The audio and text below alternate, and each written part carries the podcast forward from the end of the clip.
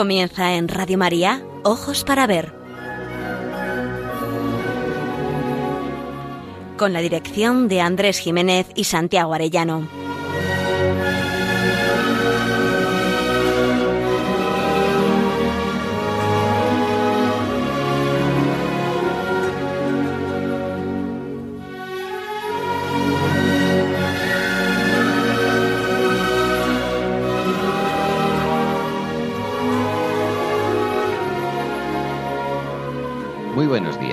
Saludamos a todos nuestros oyentes en esta nueva edición de Ojos para Ver que emitimos desde Pamplona para Radio María el primer y tercer martes de cada mes. Es un programa que cuenta con el control técnico y la cálida voz de nuestro querido amigo Miguel Ángel Irigaray, al que saludamos también. Y nos dirigimos a todos ustedes con un deseo principal, aprender a mirar para aprender a vivir.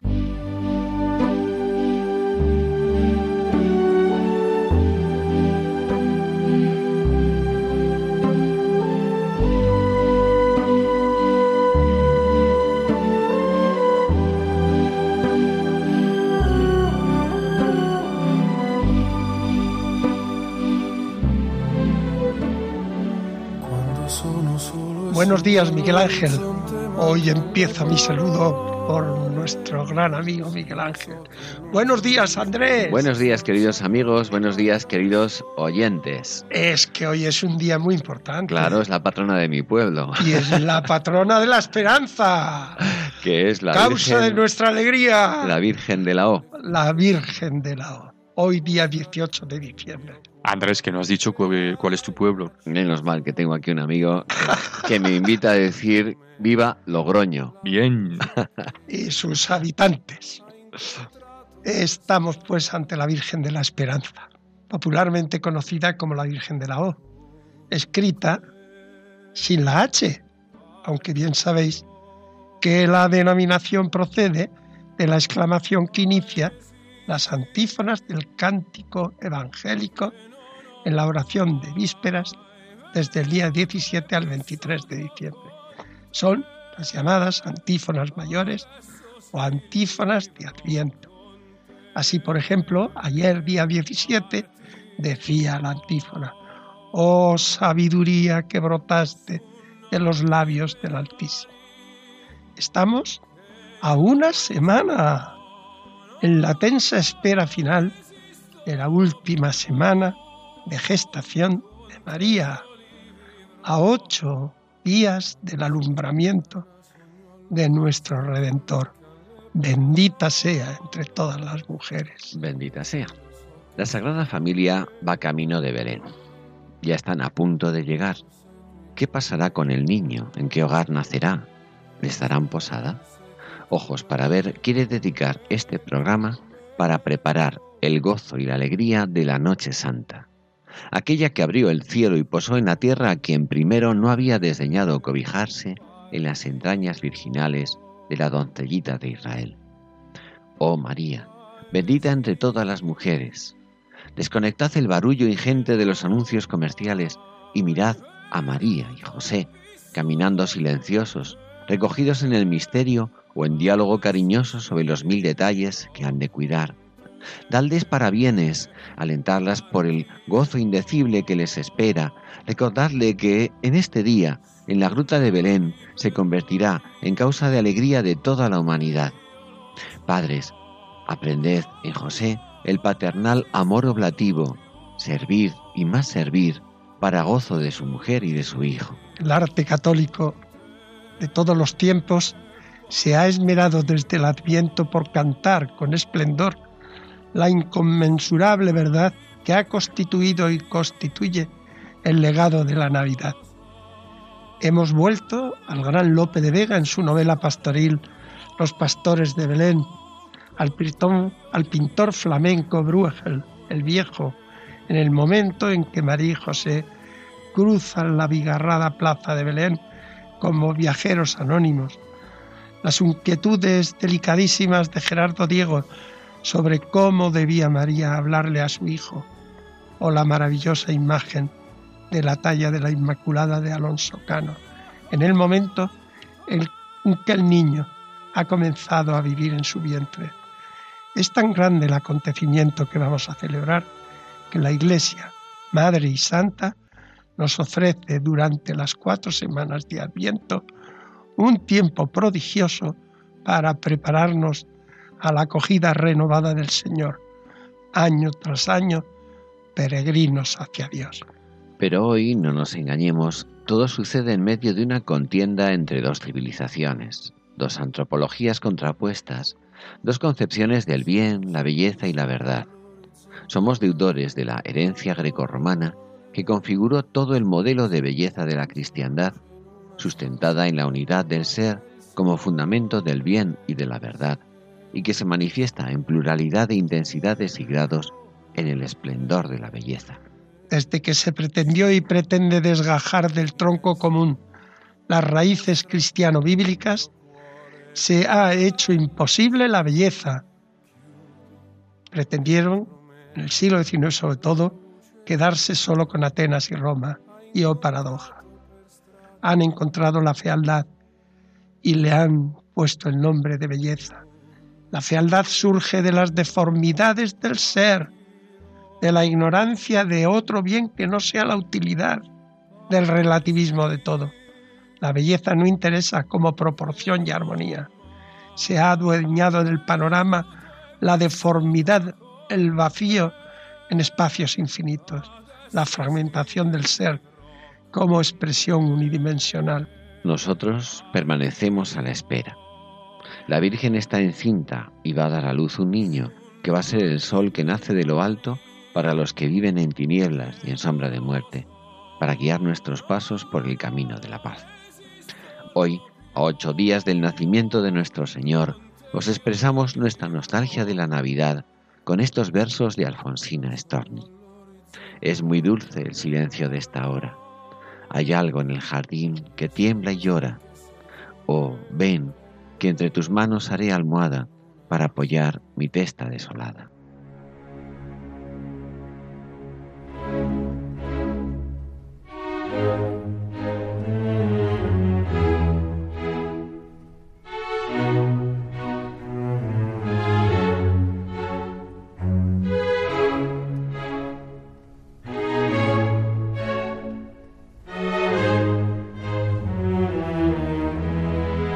Para ver, el don de la belleza. Andrés Jiménez, Santiago Arellano.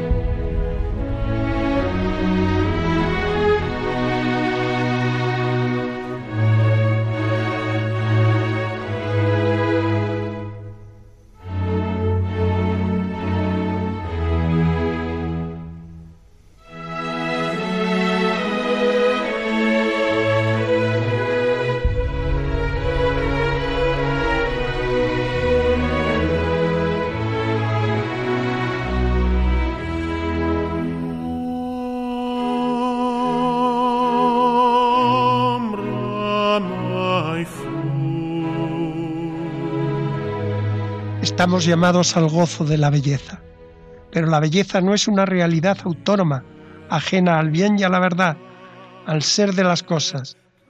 La belleza es al mismo tiempo ética y metafísica. En el momento en que el hombre se colocó en el lugar que Dios había ocupado, aparece una contienda trágica en Europa que, no ha, que ha ido demoliendo la antigua cristiandad, sustituida por los ideales antropológicos y morales paganos, muy parecidos a los que habían regido la sociedad imperial romana en su proceso de decadencia. Al fenómeno general lo llamamos apostasía de las naciones. La aparición del humanismo renacentista no fue sólo una vuelta a los ideales de belleza del mundo clásico. Su renacimiento venía impregnado en los antiguos valores paganos de la autonomía moral y la supremacía del Estado como única providencia del hombre. Me iluminó un escrito póstumo del historiador francés René Remond. Lo reprodujo Alfa y Omega hace algo más de una década, con ocasión del fallecimiento del autor. En cuanto a la reflexión de Michel Onfray, autor del Tratado de Ateología, yo la definiría como neopagana, por la nostalgia de la antigüedad pagana que parece inspirarla un mundo antiguo e idealizado, considerado feliz y próspero, rico en sabiduría y en alegría de vivir, habría sido sustituido gracias a la fe cristiana por un universo de pesimismo, oscureciendo un horizonte de sentido con su insistencia en un hombre pecador y haciendo profundamente infeliz a esa humanidad que tiempo atrás gozaba de felicidad y despreocupación. En general, toda esta tradición de pensamiento invoca la liberación de las cadenas impuestas por la fe cristiana que ha robado al individuo su derecho a la felicidad. Es la crítica que hace André Gide, quien defiende que para gozar de todos los placeres y experiencias de la vida hay que liberarse de la vieja moral judeocristiana. Y esta es la cuestión, algo que ya nos había enseñado Gilbert Biguet en su admirable obra La tradición clásica. En el capítulo 20, titulado El Parnaso y el Anticristo, escribe, Los escritores del siglo XIX admiraban esta cultura por dos razones principales, porque era hermosa y porque no era cristiana.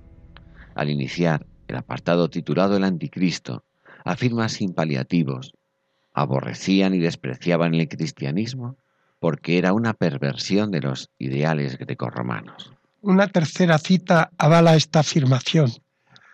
George Steiner, en su valioso estudio sobre la obra de Sófocles Antígonas, sobre la importancia de la influencia de la cultura helénica en la Europa del siglo XIX, afirma. No es una exageración afirmar que la historia del pensamiento y la sensibilidad del siglo XIX obtienen su fuerza esencial de una reflexión sobre el helenismo, reflexión que en una actitud a la vez analítica y mimética trataba de discernir las fuentes de las realizaciones áticas y de clarificar la fragilidad política de Atenas.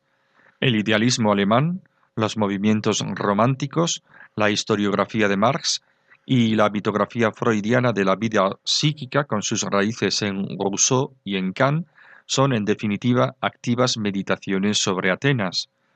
Dime, ¿dónde está Atenas? preguntaba Holderlin en su himno Der Archipelagus.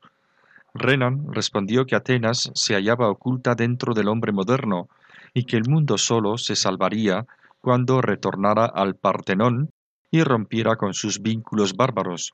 Los motivos de esta identificación van mucho más allá de las preferencias estéticas o didácticas. He aquí la clave del fruto paradójico que nuestro tiempo ha producido.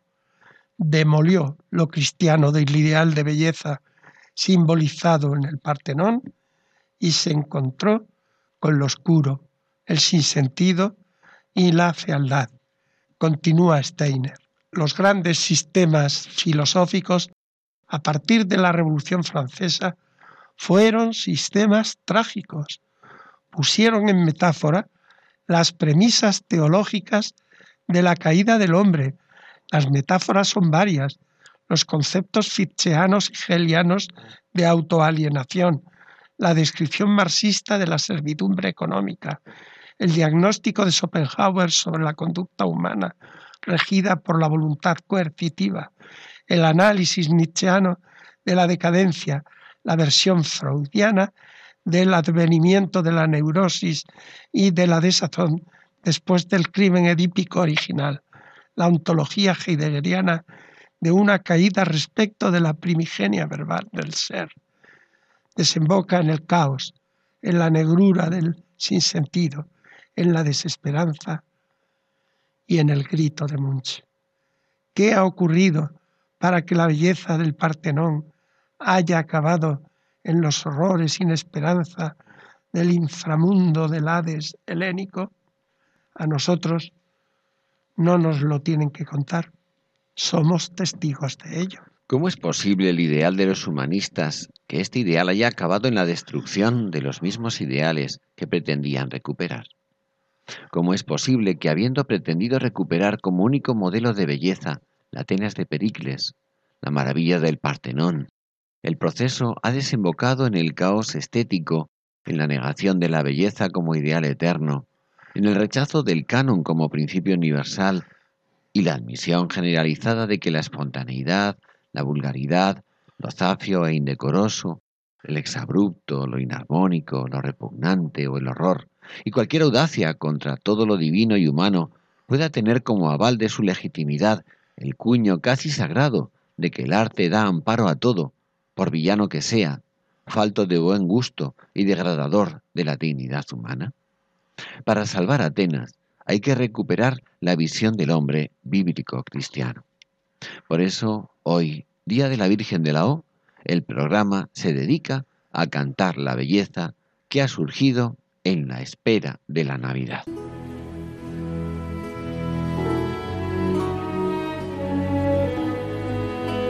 Aprender a mirar. Ojos para ver. Radio María.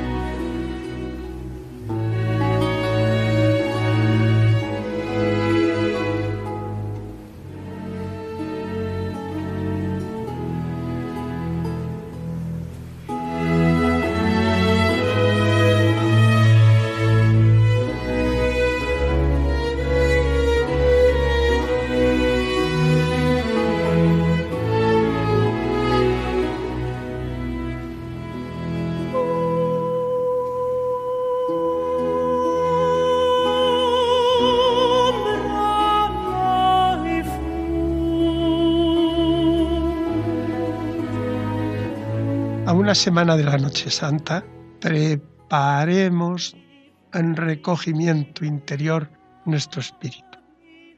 Entramos en la obra de Lope de Vega, Pastores de Belén. Guardemos silencio. Dejemos nuestras palabras. En esta Navidad, esta lectura se debe convertir en oración. Lope nos imagina en este bellísimo texto en prosa cómo fue el parto y nacimiento del niño Jesús, para que lo leamos en familia y nos sirva en esa noche buena, noche santa, de recuerdo, recogimiento y meditación agradecida.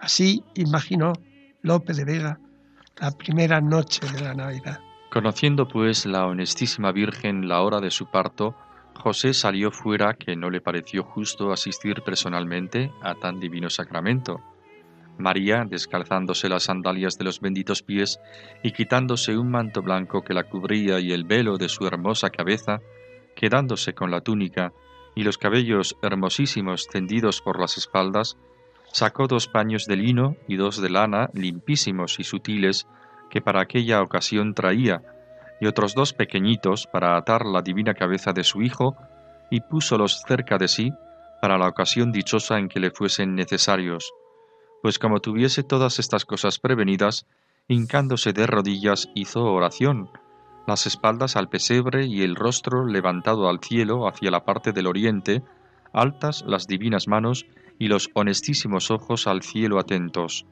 Estaba como en éxtasis, suspensa y transformada en aquella altísima contemplación, bañando su alma de divina y celestial dulzura. Estando en esta oración, sintió mover en sus virginales entrañas su soberano Hijo, y en un instante le parió y vio delante de sus castos ojos, quedando aquella pura estrella de Jacob, tan entera e intacta como antes, y los cristales purísimos de su claustro, inofensivos del suave paso del claro sol de justicia, Cristo nuestro bien, del cual salió luego luz tan inefable y resplandor tan divino, que todas las celestiales esferas parecían en su presencia oscuras. Estaba el glorioso infante desnudo en la tierra, tan hermoso, limpio y blanco como los copos de la nieve sobre las alturas de los montes o las cándidas azucenas en los cogollos de sus verdes hojas. Luego que le vio la Virgen, juntó sus manos, inclinó su cabeza y con grande honestidad y reverencia lo adoró y dijo, Bien seáis venido, Dios mío, Señor mío, hijo mío. Tomándole entonces entre sus brazos, le llegó a su pecho y poniendo su rostro con el suyo, le calentó y abrigó con indecible alegría y compasión materna. Púsole después de esto en su maternal regazo y comenzóle a envolver con alegre diligencia, primero en los dos paños de lino, después en los dos de lana, y con una faja le ligó dulcemente el pequeñito cuerpo, cogiéndole con ella los brazos poderosos a redimir el mundo, y hechos tan piadosas muestras de su amor materno, entró el venerable José y arrojándose por la tierra, humildemente le adoró, bañando su honesto rostro de alegres lágrimas. Entonces la Virgen y José, levantándose, pusieron con grande reverencia al niño benditísimo sobre las pajas del pesebre entre aquellos dos animales y de rodillas comenzaron a contemplarle, a hablarle y a darle mil amorosos parabienes por su venida al mundo. ¿Cómo no hemos de llamar a María causa de nuestra alegría? Feliz próxima Navidad.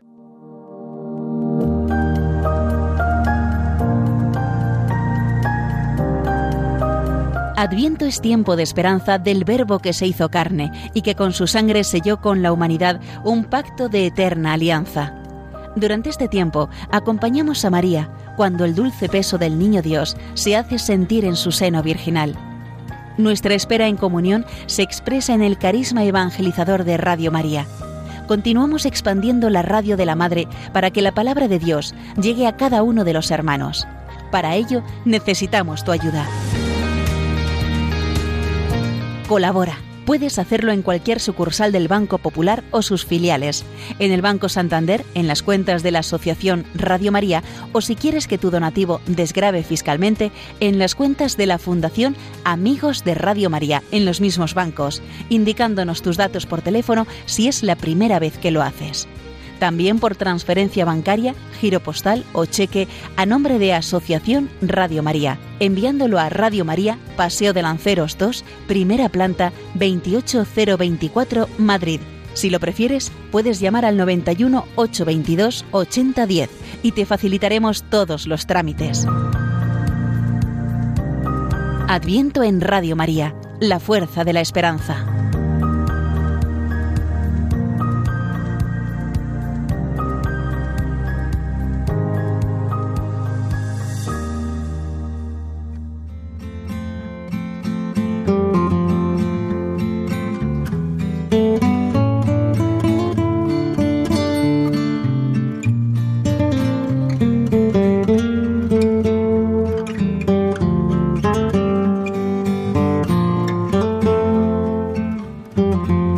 Para ver, momento para la pintura.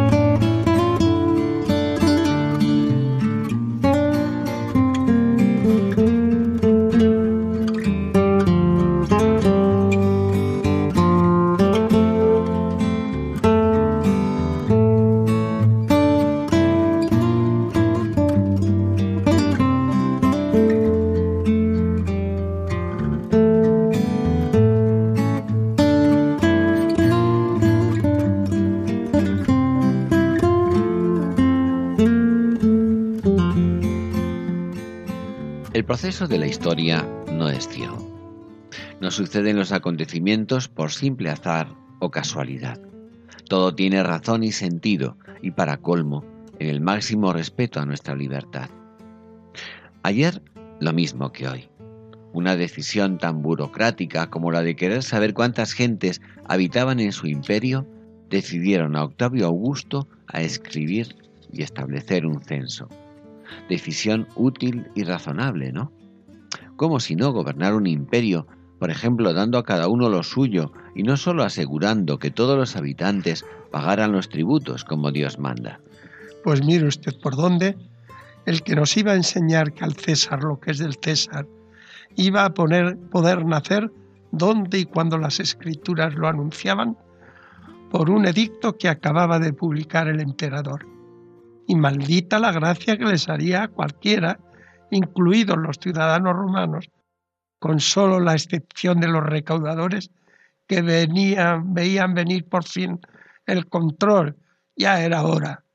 Y José y María, que se sabían como nadie la providencia de Dios en la historia y el cumplimiento de una alianza prometida a nuestros padres en favor de Abraham y su descendencia por siempre.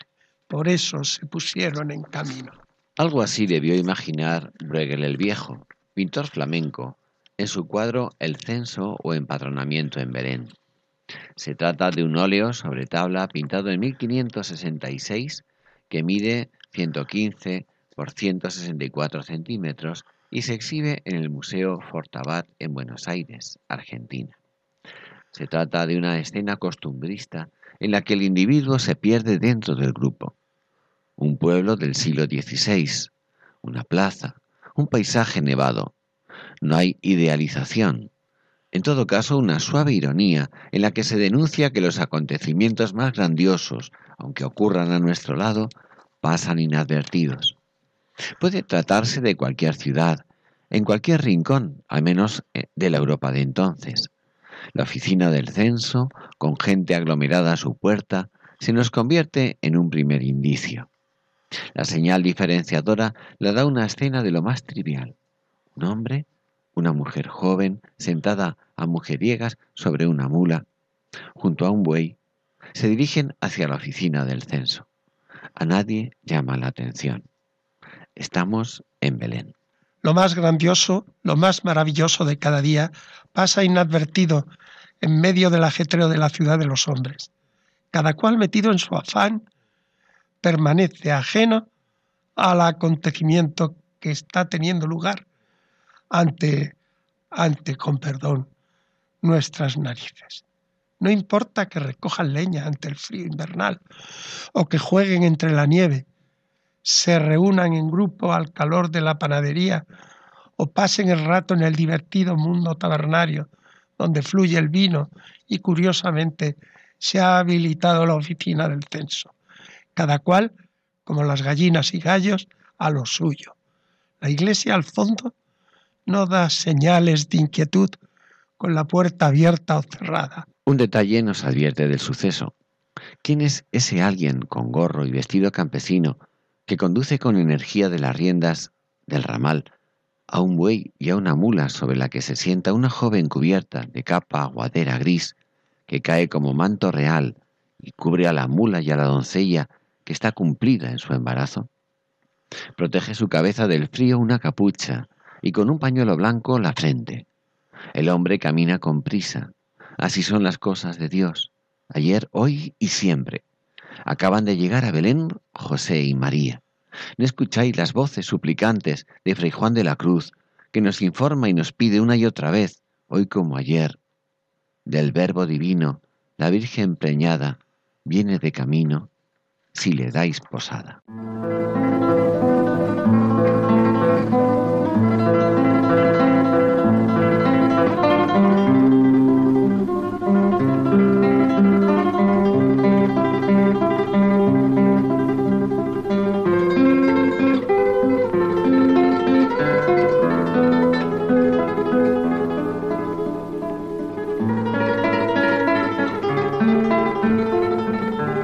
Momento para la poesía. Ojos para ver. Radio María.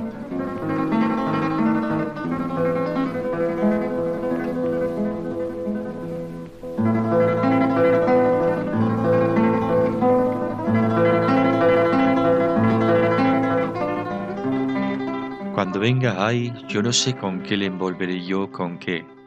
Ay, dímelo tú, la luna, cuando en tus brazos de hechizo tomas al roble macizo y le acunas en tu cuna. Dímelo, que no lo sé, con qué le tocaré yo, con qué.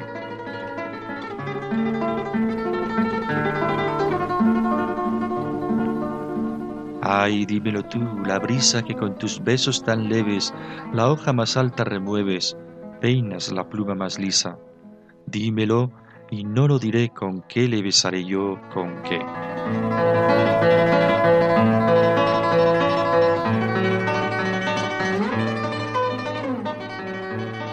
Ahora que me acordaba, ángel del Señor, de ti, dímelo, pues recibí tu mensaje.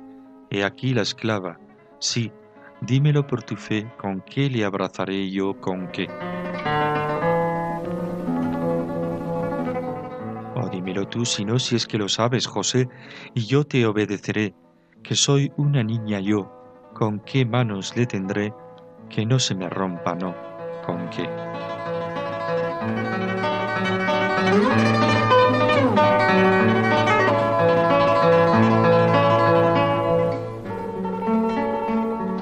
En la más arraigada tradición de la lírica española navideña, y no solo en lengua castellana, Gerardo Diego, el por antonomasia poeta católico de la denominada generación del 27, nos ofrece en este poema una auténtica joya literaria y humana. A Fray Ambrosio de Montesinos, por sus delicadas composiciones, Gerardo solía definirlo como nuestro Fray Angélico Liri. Pero creo que tal apelativo le va a nuestro poeta en esta ocasión como anillo al dedo. ¿Cómo no recordar de Montesinos su entrañable no la debemos dormir, la noche santa no la debemos dormir, y por lo menos una de sus estrofas. La Virgen a solas piensa qué hará cuando al Rey de luz inmensa parirá, si de su divina esencia temblará. No la debemos dormir la noche santa, no la debemos dormir. Fray Ambrosio escribía en el siglo XVI, siglo en verdad asombroso, pero no menos convulso y necesitado de la reciedumbre de la fe y de la delicadeza en la comunicación de los sentimientos de ternura que la fe suscita. Como no, si están contemplando el prodigio humano y divino de la doncellita de Nazaret en su maternidad virginal. También Gerardo Diego. El poema brota como borboteo de manantial sin maleza. ¿Quién, sino María, sabe del prodigio que lleva en sus entrañas y del acontecimiento que en su alumbramiento va a inundar de luz y de esperanza en breve a la humanidad. María sabe del misterio en su más hondo sentido. Ella, que se ha convertido en sede y trono de la sabiduría, entiende o adivina el acontecimiento que va a tener lugar en medio de los hombres, justo en la plenitud de los tiempos, justo cuando el más grande de los poderosos del mundo, Octavio Augusto, ha decidido saber el nombre y apellidos de los habitantes de su imperio. En ese momento María conoce como nadie todo lo importante, pero nadie le ha dicho ni comentado ni sugerido cómo se le debe coger a ese niño que va a ser recibido en sus manos. Nada más nacer de sus entrañas semejante en todo a un niño cualquiera, menos en el pecado. ¿Puede alguien decirle a María con qué lo sabrá la luna que sabe acunar al roble en el hechizo de su blancura? Lo sabrá la brisa que sabe cómo se besa la hoja, más alta o más delicada pluma. A ella que se hizo la esclava del Señor. ¿Quién se lo podrá enseñar sino el ángel Gabriel cómo tocarlo, cómo besarlo, cómo abrazarlo. Sin duda, el poema en su ingenua delicadeza encierra misterios teológicos, pero sobre todo verdades de valía universal. Todo lo tenía previsto María. Pero como pasa en todo gran acontecimiento, lo simple, lo elemental, lo cotidiano nos inquieta en el último momento. Mas la inquietud pondera el acontecimiento que va a tener lugar. La luna, la brisa y hasta el ángel construyen un emotivo clima ascendente que va de la naturaleza a los espíritus. Lo que no era previsible es que por encima de la naturaleza y de los ángeles cerrase el clima y de qué manera la figura de San José. El yo de María se repite como signo vacilante de su humildad. Solo su esposo, San José, no menos humilde, puede sacarle de su delicada inquietud. Solemos considerar a este tipo de trucos poéticos como una contradicción aparente. De verdad que María tiene que preguntar a la luna, a la brisa o al ángel cómo debe acoger a su hijo. Sin embargo, entendemos que el modo de los referentes nombrados nos permite adivinar que todavía cabe un modo superior de acogida, el que espera de su esposo San José.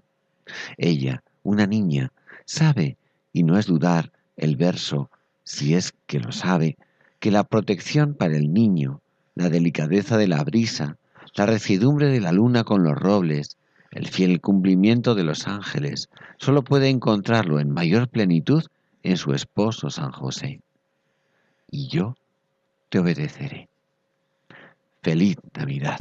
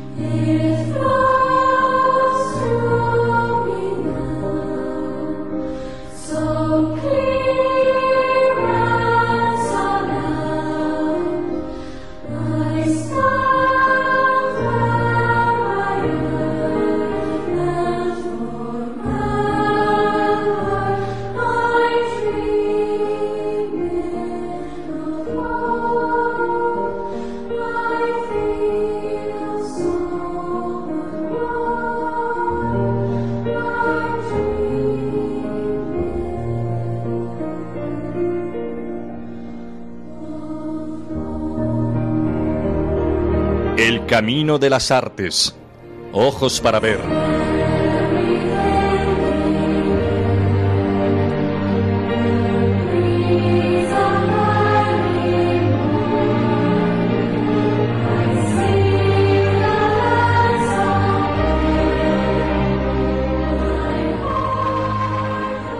La celebración de la Inmaculada Concepción nos pone a las puertas de la Navidad, el nacimiento del niño que se nos había prometido por boca de los profetas, concebido por obra del Espíritu Santo en las entrañas virginales de aquella sencilla doncellita de Israel, ha transformado la historia. María fue exenta del pecado original por ser la Madre de Dios, la llena de gracia, la que tiene al Señor consigo, que son secuelas benditas de aquel fiat que la convirtió en Madre de Dios. Tres fiestas en una, la Inmaculada, la Virgen de la O y la Natividad asombrosa del Hijo de Dios. Para cantarlas traigo a vuestro recuerdo la talla maravillosa de la Inmaculada Concepción de Alonso Cano, expuesta en una vitrina en la sacristía de la Catedral de Granada. Tuve la suerte de poderla contemplar recientemente y se me quedó tan hondamente clavada en el alma que no puedo librarme de su emoción ni de su recuerdo.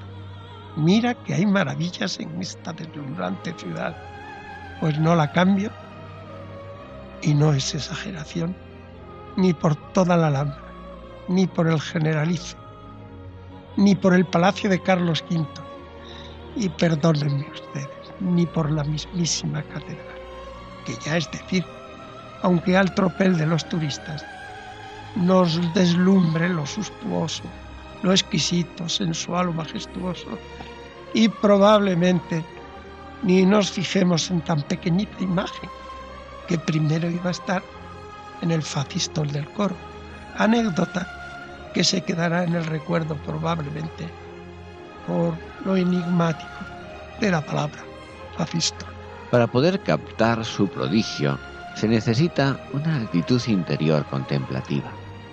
Nos asalta al principio la belleza física de una jovencita candorosa y virginal de unos 12 o 13 años, según prescribía el maestro Pacheco. Su talle esbelto, elegante como el ciprés, árbol típico en Granada. Su rostro delicado y armónico en suma perfección. El movimiento helicoidal de su manto azul cobalto y la sencilla túnica blanca. Nobleza y sencilla distinción. La finura de sus manos juntas, apenas tocándose por las yemas de los dedos, o la delicada honestidad de sus cabellos, son deleite para nuestros sentidos. Pero no, esto no es suficiente. El prodigio se manifiesta cuando tratas de adentrarte en el misterio de esta doncellita que está viviéndolo intensamente. Sus ojos entreabiertos no miran hacia afuera, están recogidos en una contemplación interior. Sus manos no son de oración suplicante, no cabe la doncellita dentro de sí por el asombro agradecido que lleva dentro. ¿Qué puede estar contemplando? Esto es lo propio del genio, el misterio incipiente de la encarnación. Representa el momento siguiente a la visitación del ángel Gabriel, absorta y asombrada. No tiene palabras, y contempla en silencio. No es simple elegancia el amplio manto que desborda brazo y costado derecho, ni tierno el realismo del delicado pecho insinuado. Es la divina maternidad que explica el don de su inmaculada concepción. El que está morando ya en sus entrañas purísimas y viniendo a nuestro mundo, tiene en su madre cobijo y alimento. Es madre y virgen, y en previsión Dios la ha liberado de la herencia original, y desde su concepción en las entrañas de su madre Ana, la libró del pecado y de sus secuelas. Primer fruto de la redención que a toda la humanidad nos ha traído el Hijo.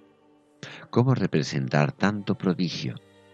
la mujer del Apocalipsis, coronada de estrellas, radiante más que el sol y con la luna creciente bajo sus pies, con las puntas hacia abajo, como se encuentra en el firmamento al recibir la luz del sol.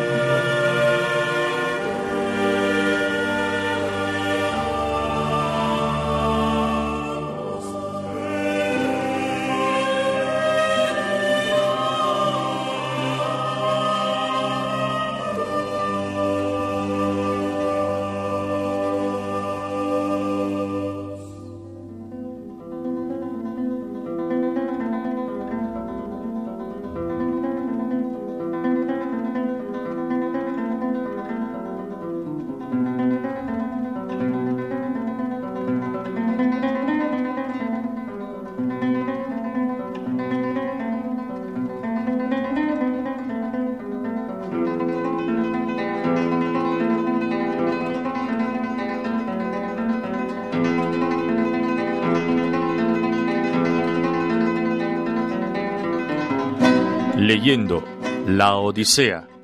Ojos para ver Radio María.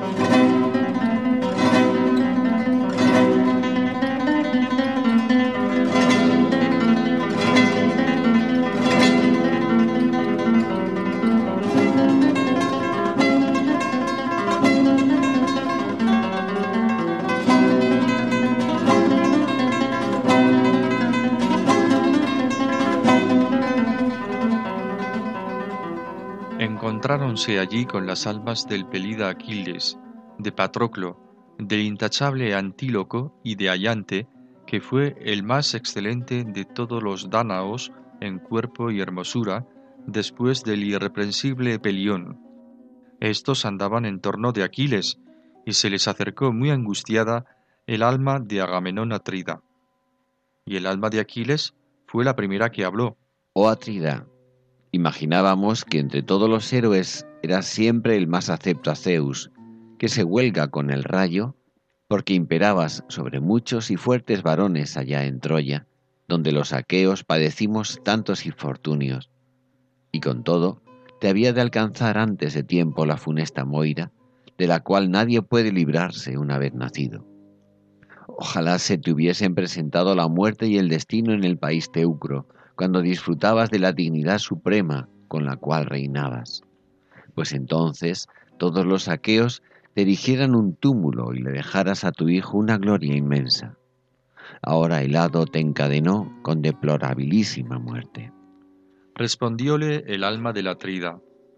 Dichoso tú, oh hijo de Peleo, Aquiles, semejante a los dioses, que expiraste en Troya lejos de Argos, y a tu alrededor murieron defendiéndote otros valentísimos troyanos y aqueos y tú yacías en tierra sobre un gran espacio, envuelto en un torbellino de polvo y olvidado del arte de guiar los carros. Nosotros luchamos todo el día, y por nada hubiésemos suspendido el combate, pero Zeus nos obligó a desistir enviándonos una tormenta. Pero yo, ¿cómo he de gozar de tal satisfacción si después que acabé la guerra y volví a la patria, Me aparejó Zeus una deplorable muerte por mano de Egisto y de mi funesta esposa. Contestóle el alma de la Trida. Feliz hijo de Laertes, Odiseo fecundo en ardides, tú acertaste a poseer una esposa virtuosísima, como la intachable Penélope, hija de Icario, ha tenido tan excelentes sentimientos y ha guardado tan buena memoria de Odiseo, el varón con quien se casó virgen, jamás se perderá la gloriosa fama de su virtud, y los inmortales inspirarán a los hombres de la tierra graciosos cantos en loor de la discreta Penélope. No se portó así la hija de Tindáreo, que maquinando inicuas acciones dio muerte al marido con quien se había casado virgen, por lo cual ha de ser objeto de odiosos cantos y ya acarreó triste fama a las débiles mujeres, sin exceptuar a las que son virtuosas. Así conversaban en la morada de Hades, dentro de las profundidades de la tierra. Con dos fragmentos del canto 24 terminamos la lectura de los textos de la Odisea que os hemos ido comentando a lo largo de este curso. Nuestro propósito es evidente, animaros a leer entera y pausadamente la Odisea. Leída en clave educativa, nos ofrece una antología asombrosa para educarnos y educar a la juventud. Nuestros tiempos proliferan en modelos sociales propicios para incitarnos a audacias, aunque contradiga todo bien y descuide la adquisición de hábitos que nos permiten ser dueños de nosotros mismos, ser responsables de nuestros actos. Hace 2800 años, Homero nos ofrece la aventura de Ulises, un zarandeado griego que se ve en la tesitura de tener que elegir entre quedarse lejos de su patria, ahito de los mil variados placeres, de un mundo voluptuoso y plácido, o regresar a Ítaca, su tierra, su hogar, su patria, donde le espera Penélope, su esposa, su hijo Telémaco, su padre Laertes y los suyos, todos los suyos, criados y amigos. Nuestro tiempo necesita recuperar el símbolo de Ítaca. Si no sabes a dónde ir, tampoco tendrá importancia el destino al que llegues y todos los vientos te parecerán contrarios. El canto 24 comienza la acción en el Hades, en el momento en que las armas de los pretendientes son llevadas a su triste destino definitivo sin el consuelo de haber dejado a los suyos una fama digna del recuerdo entre los vivos. Hoy la fama la asociamos a una manera de triunfar en el dinero. Con fama se te abren las fuentes de la riqueza. La fama es poder, aunque efímero. Para los griegos y en consecuencia para nuestra cultura occidental, la fama era una manera de eternizar nuestros nombres en la memoria de las generaciones, otra manera de vivir en el tiempo. Por razones de espacio, no hemos seleccionado la totalidad de los versos que construyen con todo detalle la unidad temática de todo el fragmento. Los muertos por boca de Agamenón resaltan la importancia de dejar buen nombre por la ejemplaridad de los actos. Agamenón envidia el destino de Aquiles y lamenta su triste papel de encarnar el aciago final de haber muerto asesinado a manos de su esposa Clitemnestra. Homero no entra en la variedad de mitos que narran las motivaciones del crimen. Se centra en contraponer el valor paradigmático de dos mujeres, las dos casadas, las dos vírgenes al subir al lecho conyugal. Una Penélope, elevada a paradigma de fidelidad y de virtudes ejemplares, lo que justificará que Agamenón llame a Ulises feliz la Értida. La otra, Clitemnestra, esposa infiel y asesina, que llena de oprobio su nombre y su linaje. Y esto se lo dice el alma de un habitante del Hades, desde donde son conocidos los comportamientos de los hombres. Los muertos cantan la virtud de Penélope. Homero es genial. Su alabanza se convierte como en la traca final de fuegos artificiales que ilumina en la noche de fiestas el cielo. Con razón, adivina que será tema recurrente para la inspiración de los poetas en los tiempos venideros, aunque en nuestros días no sea bien vista ni la virginidad núbil ni la fidelidad matrimonial. Clitemnestra, frente a los vaticinios de Homero, anda más a sus anchas en nuestros días. Una frase final pongo a vuestra consideración. Me llena de admiración. No se portó así la hija de Tindario, por lo cual ha de ser objeto de odiosos cantos, y ya acarreó triste fama a las débiles mujeres, sin exceptuar a las que son virtuosas. Homero denuncia que el comportamiento de la mujer inicua daña a las débiles y pone en entredicho la misma credibilidad de las virtuosas. Ahí es nada.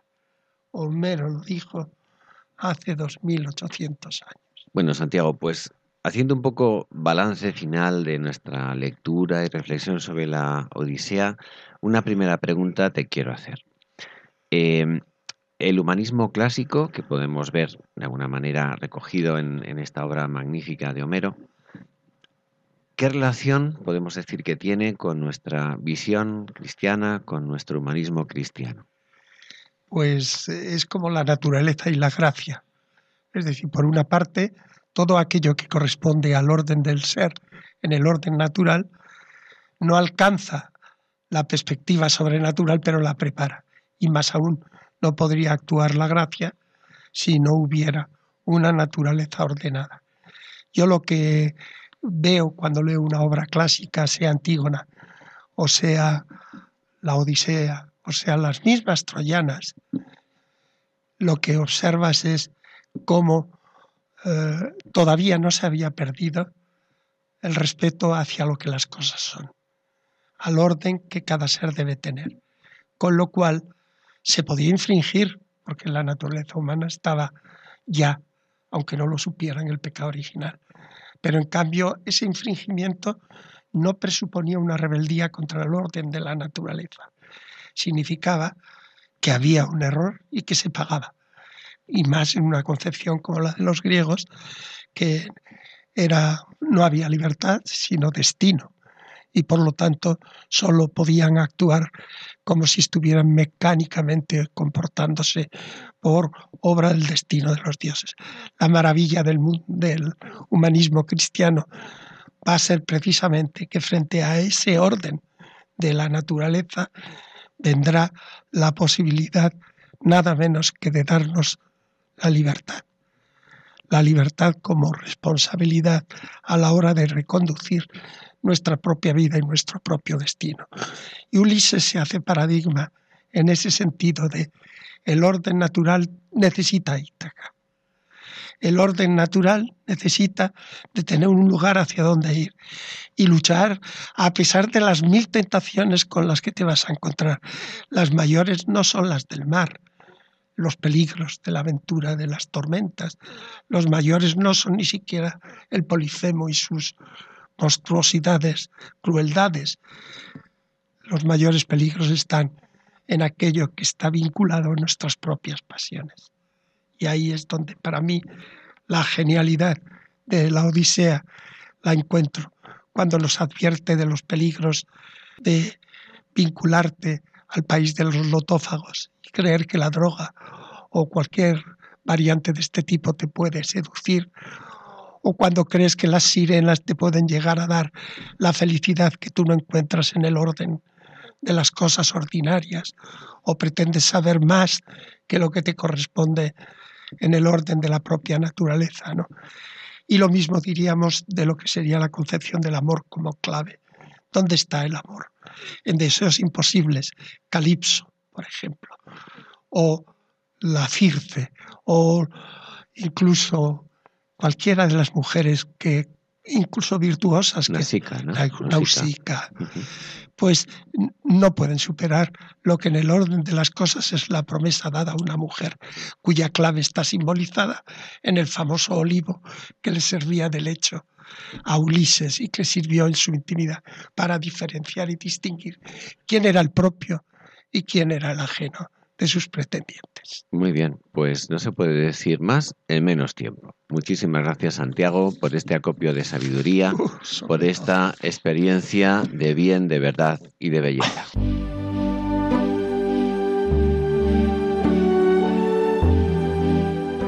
Y nos despedimos de nuestros oyentes, esperando que el programa haya sido de su agrado. Les recordamos una vez más que su contenido se encuentra en la página web de Radio María, en la forma de podcast y también en su formato gráfico puede encontrarse en la dirección electrónica www.labellezaquesalva.es. Amigos, muy buenas tardes y que tengan un hermoso día al final de este año 2018.